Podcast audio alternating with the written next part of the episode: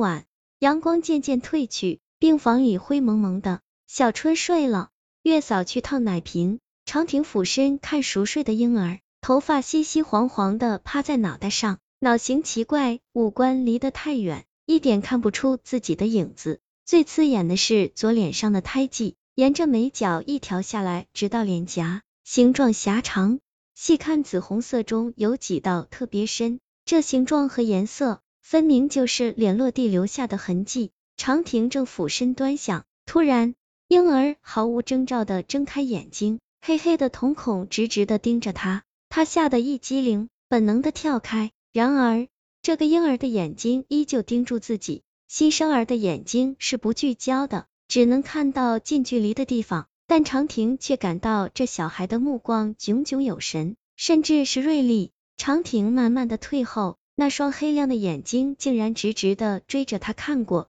来，长亭一直退到门口，终于退出了眼睛的视力范围。他一屁股坐在门边的椅子上，开始发呆。小春翻个身醒来，问长亭：“你坐那干嘛？躺下歇一会儿吧。”长亭木木的说：“孩子睁眼睛了。”小春探头看看，没有啊，还在睡觉。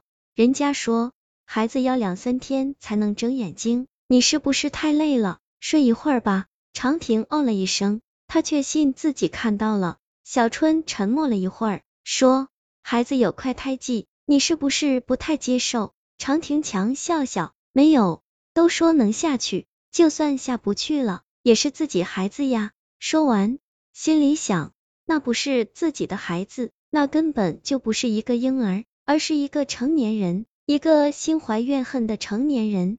出院的第二天，长亭的母亲从外的赶来，见到孙子，高兴的不得了，又抱又亲，丝毫不在意孩子脸上的胎记。可是长亭还是与孩子保持着距离，他怕孩子的眼睛，怕孩子脸上的胎记，每次看到都脊背冒冷汗。家里有母亲和月嫂，用不着自己。长亭就说公司还有一大堆业务要处理，去上班了。太清宫里。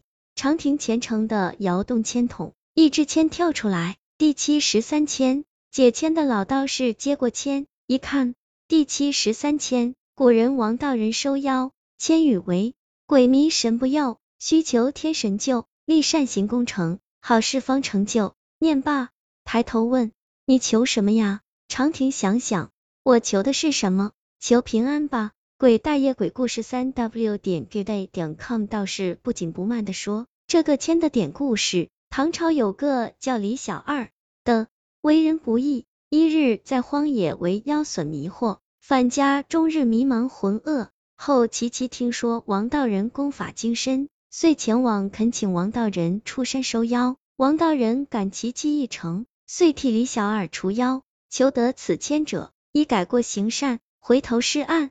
可获解脱。夜里，小春和月嫂带着孩子睡在主卧，母亲睡在客房，长亭在书房，但她睡不着，一闭上眼睛，那男人临近产房时诡异的笑容就跳出来。不知几点了，他隐隐听到有声音，然后看到书房门开了一条缝，一颗脑袋一点一点的探进来，正是那个婴儿。婴儿咧嘴笑了，和那个男人的笑容一模一样。左脸的胎记仿佛也在渗血，长亭头发都立起来了，但却一动也不能动。他多想大吼一声，希望能有人醒来帮帮他，可是除了因为恐惧而变得粗重的喘息声，他发不出任何声音。那婴儿突然带着笑容说话了：“我是来告诉你，这个房子里的人都得死，一个也活不了。”说完，婴儿瞬间收起笑容，面孔变得铁青狰狞。恶狠狠扑上来，长亭大叫一声，从床上坐起来。房间里什么都没有，只有令人窒息的黑暗。长亭自首了，这是他认为的唯一活路，否则用不了多久，他就会疯掉。然而，警察根据他的自首调阅档案，发现两年前他撞的那个男人并没有死，只是有两处骨折，早已养好。长亭尽自己的能力提供了一份赔偿。还有深深的道歉，男人以庭外和解，不起诉。现在长亭越看孩子越可爱，越看越像自己。九个月大的时候，孩子嫩嫩笨笨的叫出一声爸，长亭眼泪险些掉下来，而且孩子脸上的胎记真的越来越淡了。老道说得好，回头是岸，可得解脱。